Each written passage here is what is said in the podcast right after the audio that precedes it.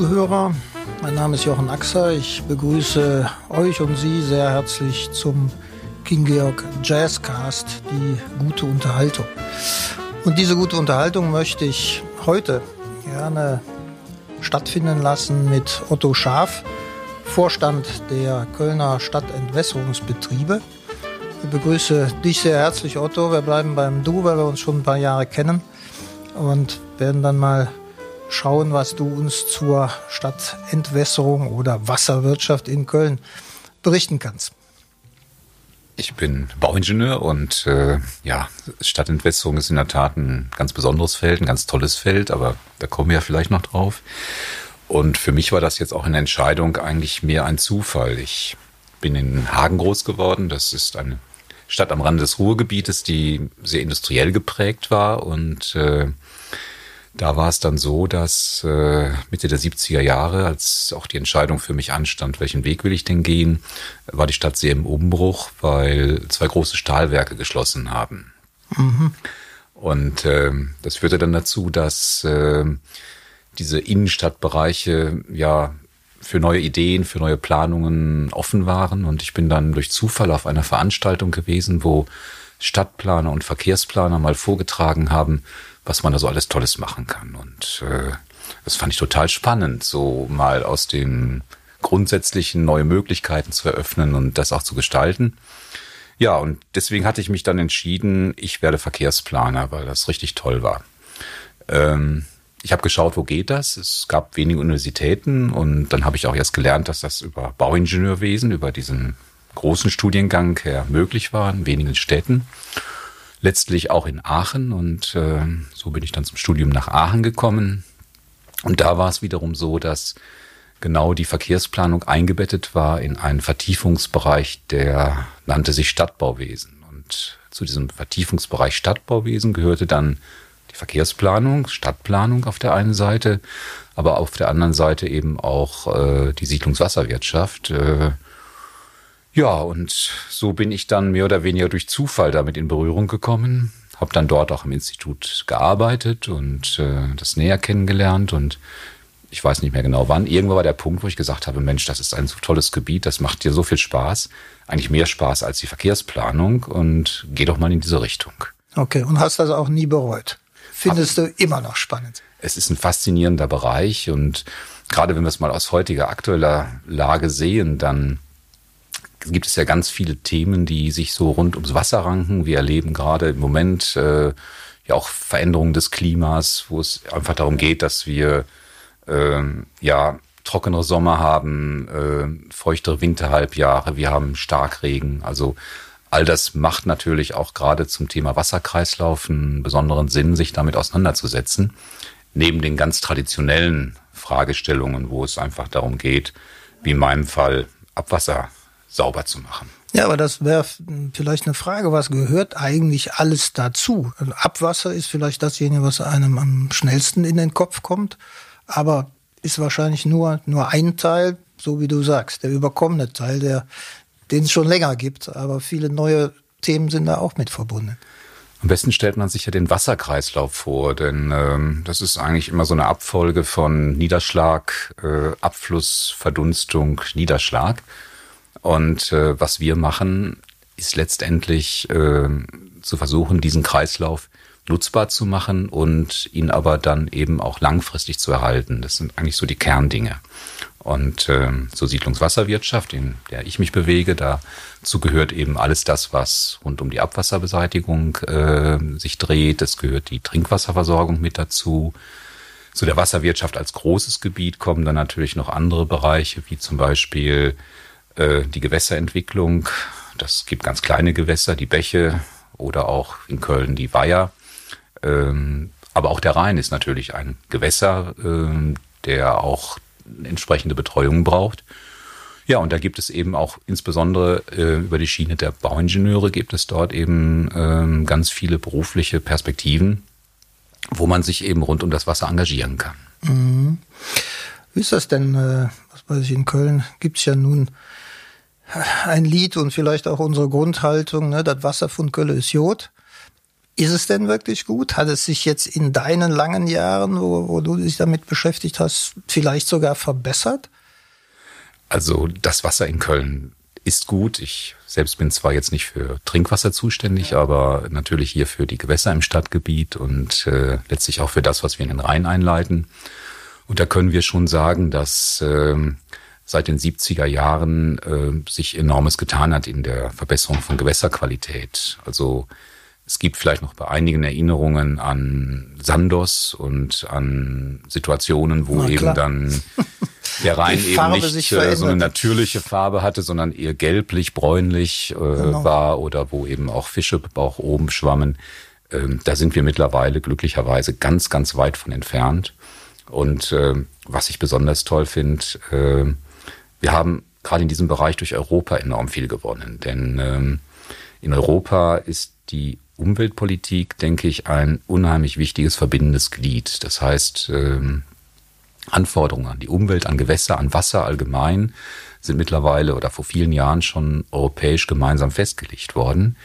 Und damit ist dann auch äh, im Grunde dieses Grenzdenken entfallen. Das heißt, ein Fluss, dem ist sowieso egal, ob der über eine Grenze fließt oder nicht, der merkt das ja nur gar nicht. Aber die Zuständigkeiten der verschiedenen Staaten und dann auch Behörden die war natürlich sehr weit aufgespalten. Mhm. Und äh, dadurch, dass jetzt aber alle nach denselben Regeln spielen müssen, ähm, gibt es auch einen gemeinsamen Blick auf so etwas wie Gewässerentwicklung. Welchen Zustand soll mein Gewässer haben? Welche Nutzungen möchte ich darin knöpfen? Kann das Gewässer das überhaupt? Und indem man das eben auch länderübergreifend betrachtet und äh, wie zum Beispiel am Rhein zu gemeinsamen Programmen kommt, haben wir in den letzten Jahrzehnten für den Gewässerschutz schon unheimlich viel erreichen können. Das heißt, das ist tatsächlich auch, kann man sagen, europäisch gelungen, diese Zusammenarbeit. Vielleicht besser als viele andere Dinge, die, wo sich mehr verhakt. Aber das hört sich ja gut an, was du dazu berichtest.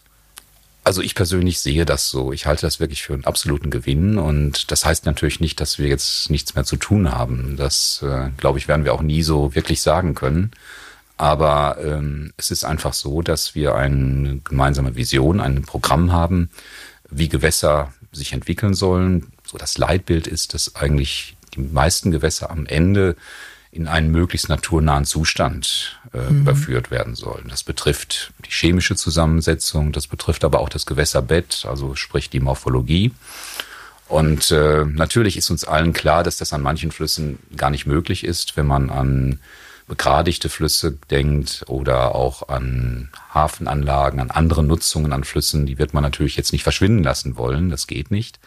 Aber es gibt andere Möglichkeiten, außerhalb solcher Ballungsbereiche eben doch sehr viel zu tun, damit Gewässer sich wieder durch Auen, durch entsprechende Rückverlegung von Deichen auch wieder in, ich sag mal in Anführungsstrichen, natürlichere Bereiche mhm. hinein entwickeln und beispielsweise auch beim Hochwasserschutz äh, auch einen besseren Schutz ermöglichen. Ja, wie ist das denn, wenn man sich um diese Themen kümmert? Das eine Stichwort ist sicher Hochwasserschutz, ne? also genug Raum dem Wasser auch zu geben, sich auszubreiten. Dann gibt's das Versorgungsthema natürlich irgendwo mit Wasser. Ich nehme aber an, weil du eben den Stich, das Stichwort auch schon genannt hast, es geht offenbar auch um Klima. Also vielleicht das wichtigste Thema, was wir vor uns herschieben. Ja gut, die Klimaänderung hat natürlich unmittelbaren Einfluss. Ähm, ich habe das ja gerade schon mal angemerkt. Wir haben in Köln etwa pro Jahr 800 Millimeter Niederschlag. Das wird sich auch nach allen Prognosen, die wir kennen, gar nicht so sehr verändern in den nächsten Jahren.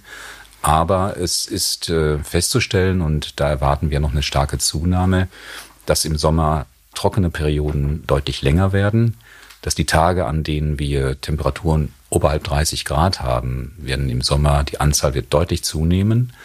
Wir werden dafür im Winterhalbjahr mehr Niederschlag haben und im Sommer werden uns immer wieder Starkregenereignisse treffen. Das ist so das Bild, was sich relativ klar eigentlich schon abzeichnet. Und jetzt geht es natürlich darum, können wir aus der Wasserwirtschaft heraus äh, denn irgendeinen Beitrag leisten? Denn es geht ja nicht nur darum, Überflutungen zu verhindern oder Risiken von Überflutungen zu mindern. Es geht ja zum Beispiel auch darum, dass wir ja im Sommer bei diesen langen Trockenheiten ein Hitzeklima in der Stadt haben, was eben auch die Aufenthaltsqualität, die Wohnqualität deutlich herabsetzt. Das ist eine enorme Belastung für den Kreislauf, nicht nur bei älteren Menschen, sondern ich denke für alle. Und deswegen braucht es auch Konzepte, dass wir zum Beispiel auch mit Hilfe von Wasser die Temperaturen in der Stadt absenken. Kannst du das vielleicht sogar noch ein bisschen konkretisieren, wie man das macht, außer sich den Sonnenschirm über den Schädel zu halten? Das ist auf jeden Fall schon mal eine richtige Maßnahme, denke ich mir jedenfalls. Aber nein, ähm, es geht schon darum, äh, dass wir versuchen, ähm, die Luft herunterzukühlen. Und das ist erreichbar einerseits natürlich äh, oder ganz besonders natürlich durch Verdunstung. Verdunstung von Pflanzen. Das heißt, wenn ich mehr Bäume, mehr Fassadenbegrünung, mehr Dachbegrünung habe, dann schaffe ich automatisch mehr Verdunstung, genauso wie durch Wasserflächen. Wenn ich also in der Lage wäre, in Wohnquartieren mehr Wasserflächen äh, vorzusehen, die dann eben auch verdunsten, wo das Wasser dann verdunstet, dann kühlt das die Luft. Mhm. Und äh, das ist auch die Idee dahinter, die, mit der wir jetzt schon beginnen. Das andere ist mehr entsiegeln weil natürlich versiegelte Flächen sich stärker aufwärmen als nicht versiegelte. Wir wollen auch den natürlichen Wasserkreislauf möglichst wenig stören. All das spielt damit rein. Und in Köln gibt es beispielsweise ein Programm, das nennt sich Grün hoch drei. Äh, das haben wir gemeinsam mit der Stadt Köln entwickelt, wo es darum geht, Fassadenbegrünung und Versickerung, mhm. die Schaffung von Versickerungsflächen zu fördern. Das klappt eigentlich schon jetzt in den Ansätzen, wie ich finde, sehr gut. Es hat uns aber auch gezeigt, ähm, dass wir immer mehr interdisziplinär arbeiten müssen. Das heißt, äh, wo wir früher gesagt haben, wir sind diejenigen, die kümmern sich um die Wasserwirtschaft, dann gilt das nach wie vor. Aber zum Beispiel, um solche Konzepte umzusetzen, brauchen wir natürlich viele andere Player in der Stadt. Wir brauchen die Stadtplanung, wir brauchen die Grünflächenleute.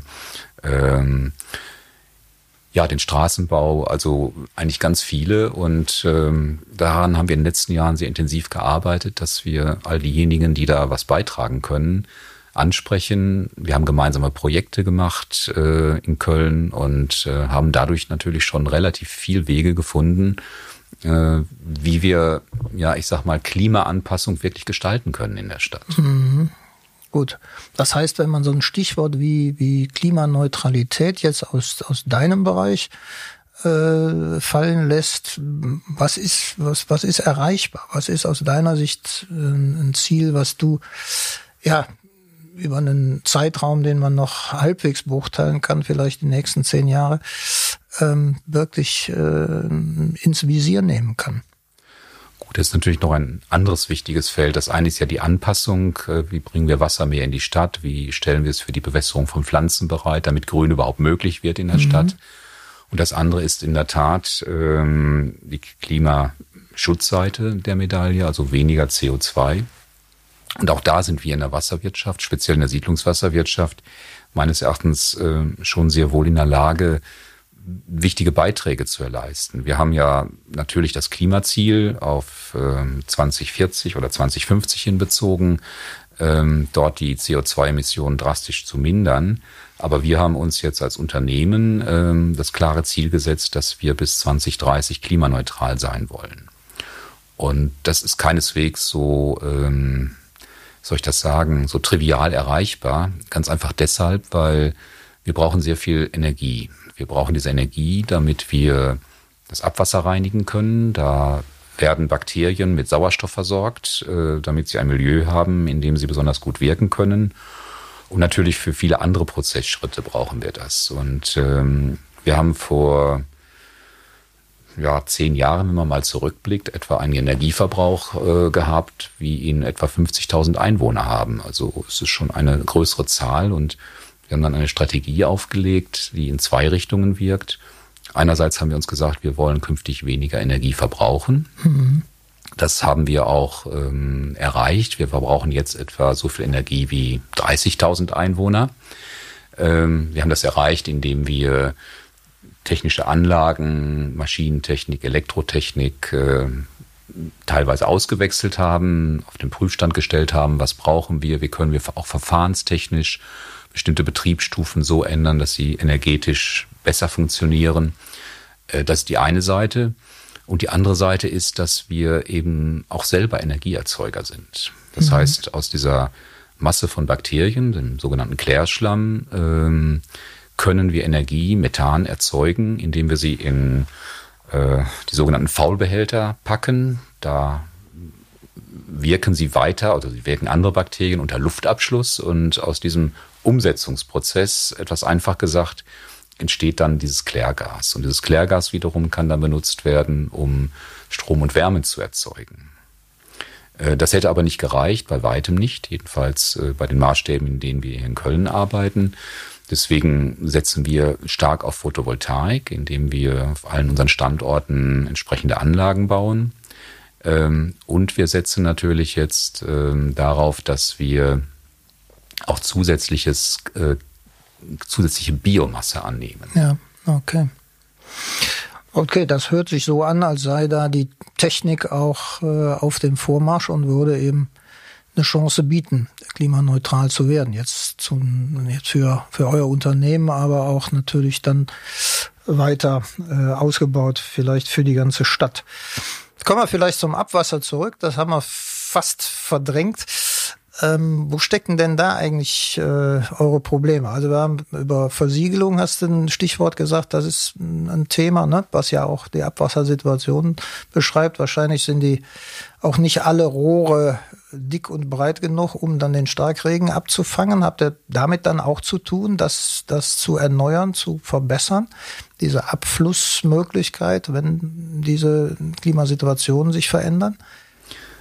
Ähm, wir haben auf jeden Fall in Köln die Situation, dass wir natürlich ein sehr altes Kanalnetz haben. Ähm, wer mal den Kronleuchtersaal in Köln besucht hat, der findet da eine große Tafel. Da steht drin 1890, also das war die Zeit, wo eben das System damals erstmalig errichtet und dann auch in Betrieb genommen Aber worden ist. Aber römisch ist es nicht mehr, ne? Römisch ist es nur noch ganz begrenzt. Wir haben tatsächlich noch einen ganz kurzen Abschnitt äh, aus der römischen Zeit integriert, weil der war in Ordnung, den mussten wir nicht erneuern. Okay. Und, äh, aber das ist wirklich dann äh, eher mal das Histörchen am Rande. Ähm, aber tatsächlich der moderne Kanalbau in Anführungsstrichen geht zurück auf das Jahr 1890. Wir haben in Köln etwa 2400 Kilometer öffentlicher Kanäle. Dazu kommen dann noch all die Leitungen, die natürlich äh, auf den Grundstücken liegen, die das Wasser von den Grundstücken dann zu den Straßenkanälen leiten. Also da denke ich mal, ist es nochmal mindestens das Doppelte, was man an Leitungslängen hier irgendwo im Stadtgebiet im Untergrund findet. Und ähm, natürlich ist es deswegen eine wichtige Aufgabe, dass wir den Zustand ähm, dieser Anlagen nicht nur erhalten, sondern rückblickend auch verbessern. Da gibt es Techniken, wie man eben diese Anlagen inspiziert, meistens mit mhm. Kameratechnik. Und es gibt dann eben bei uns umfängliche Programme, wie wir eben gucken, dass äh, ja, Reparaturen oder Erneuerungen eben dann auch durchgeführt werden können. Das ist ein kontinuierliches Programm, was wir im gesamten Netz durchführen. In Köln haben wir in den letzten Jahren im Durchschnitt 80 bis 100 Kilometer unseres Kanalnetzes auf diese Art in Ordnung gebracht. Und das wird uns sicherlich auch noch die nächsten Jahre weiter beschäftigen. Ähm, das andere ist, ähm, dass wir natürlich auch bei der Anlagentechnik, Kläranlagen, wir haben gerade schon so ein bisschen zusammen mit Energie darüber gesprochen. Mhm. Da geht es, das sind Hightech-Anlagen, moderne Industrieanlagen und da ist natürlich auch so, dass alle, ja, ich sag mal 20 Jahre so ein Lebenszyklus maschinentechnisch, elektrotechnisch äh, erreicht ist und natürlich nutzen wir die Gelegenheit, um sowohl verfahrenstechnisch als auch energetisch äh, dann eben unsere Anlagen wieder so einzurichten, wie es neue Herausforderungen brauchen. Mhm. Und mit neuen Herausforderungen meine ich jetzt zum Beispiel auch die Frage, ähm, welche Stoffe haben wir inzwischen auch wiederum im Abwasser identifiziert, die wir eben nicht im Gewässer haben wollen. Und ja. da gibt es einiges. Da gibt es dann einiges, was gar nicht dahin gehört. Ne? Wir gehen wahrscheinlich alle viel zu lässig mit diesen Themen um. Schnell abgespült, runtergespült und weg ist es. Und bei euch kommt es dann an und ihr müsst damit umgehen. Was sind denn da für Stoffe, die, die dich besonders beschäftigen oder auch, ich sag mal, beunruhigen? Ja, ich meine, der Erkenntnisstand, und das gilt auch für die Analytik, ist natürlich viel weiter gegangen in den letzten Jahren. Und wir können mittlerweile tatsächlich äh, Stoffe nachweisen, die im Nanobereich liegen, also mhm. 10 hoch minus 9, das ist so irgendwas im Komma und dann kommen ganz viele Nullen davor. Ja. Ähm, das heißt, darüber können wir natürlich ähm, besser einschätzen, was überhaupt bei uns ähm, im Abwasser und dann ins Gewässer kommt. Und äh, da sind es die sogenannten, wir nennen das jetzt äh, Spurenstoffe, das, weil diese eben so klein sind, von denen ein Teil jedenfalls auch für das Gewässer ähm, und für die ja, Flora, Fauna im Gewässer ein bisschen zur Nahrungskette durchaus problematisch ist. Ähm, sei es dadurch, dass eben ähm, ja, Genauswirkungen auf die Population entstehen, ähm, sei es, dass dann durch die Nahrungskette das möglicherweise auch wieder in den Kreislauf zurückkommt, also zu Menschen auch zurückkommt. Und äh, die Problematik liegt darin, dass äh, wir in der Vergangenheit im Grunde keine Verfahrenstechnik hatten, um das auch wirklich wirksam äh, in der Kläranlage beispielsweise aus dem Abwasser rauszuholen. Mittlerweile, seit einigen Jahren schon, ist mächtig geforscht worden. Es gibt mittlerweile Verfahren mit zum Beispiel Aktivkohle oder Ozonung, wo man viele dieser Verbindungen auch knacken kann. Ähm, aber die Versuche haben auch immer gezeigt, wir führen in Köln auch eine derartige Versuche durch, um solche Anlagen auch künftig einsetzen zu können. Aber es zeigt sich deutlich, wir erwischen nicht alles. Manche Stoffgruppen können wir gut abbauen, manche mhm. nicht. Und äh, deswegen brauchen wir, denke ich, ergänzend dazu auch äh, auf dem Eintragspfad äh, große Unterstützung. Will heißen, es macht wenig Sinn, ein Problem End of Pipe zu lösen. Das kann man versuchen, so gut es geht. Aber besser ist es natürlich A bei der Erzeugung und B bei der Nutzung. Und bei der Erzeugung ist es jetzt gerade im Green Deal der Europäischen Union schon so, dass die Chemikalienpolitik dort unter diesen Umweltaspekten mit überdacht wird. Also da erwarte ich auch äh, stärkere Restriktionen, was äh, Schadstoffe angeht. Äh, aber es wird auch Stoffe geben, die wir gar nicht wirklich gut beherrschen können im Sinne von Reduzierung. Ich denke da an Arzneimittel zum Beispiel, mhm. denn äh, da stecken ja auch ethische Fragen hinter. Welche Arzneimittel will man denn dann wirklich äh, einem kranken Menschen vorenthalten? Das wird man nicht einfach lösen können. Ähm, und deswegen braucht es dann natürlich auch ein Verhalten der Verbraucher. Das heißt, wir starten gerade, da haben wir gerade jetzt äh, durch unsere Umweltministerin den Staffelstab übernommen, eine Kampagne im Herbst, beziehungsweise jetzt im Winter, im nächsten Jahr geht's dann weiter, wo es darum geht, äh, dass Arzneimittel einfach nicht ins Abwasser kommen, sondern äh, möglichst äh, über den Abfall oder je nachdem auch über Apotheken entsorgt werden. Letzteres ist eigentlich so gar nicht vorgesehen, aber es gibt noch ganz viele Menschen, die das irgendwie von früher noch im Hinterkopf haben, dass man das auch dort machen kann. Ähm, das heißt, wir versuchen die Bevölkerung überhaupt auf das Thema aufmerksam zu machen. Wir sagen sensibilisieren und versuchen das eben über Kampagnen, die eben auch Menschen erreichen.